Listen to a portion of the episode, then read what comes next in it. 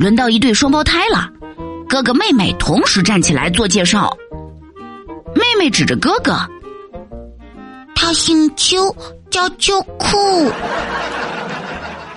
哥哥指着妹妹，他也姓邱，叫秋衣。听到这句话，教室里的同学们全都忍不住哆嗦了一下。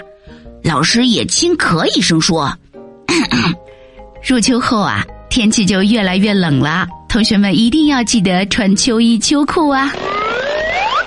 取名字这件事呢，真是太有意思了。那我的名字是怎么来的呢？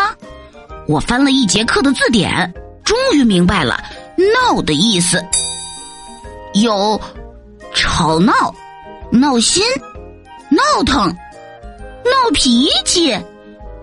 打闹，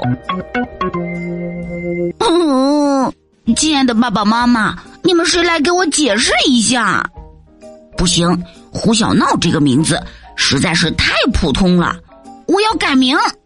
第二天，我就在班里发出了一份征名令，谁给我取一个好名字，我就奖励他一根棒棒糖。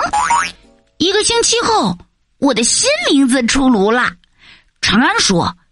呃，星期一你叫胡赖赖，因为你踢球总耍赖。小樱桃说：“星期二你叫芝麻糊，因为你心眼儿比芝麻都小。”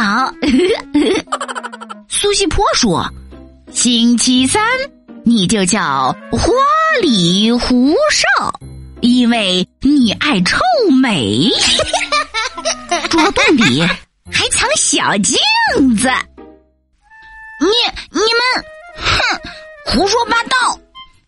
听着他们的胡言乱语，我气得眼泪都要说胡话了。唉，如果每个人都想姓什么姓什么，想叫什么叫什么，那该多好啊！如果可以的话，我希望自己能姓高。至于名字嘛。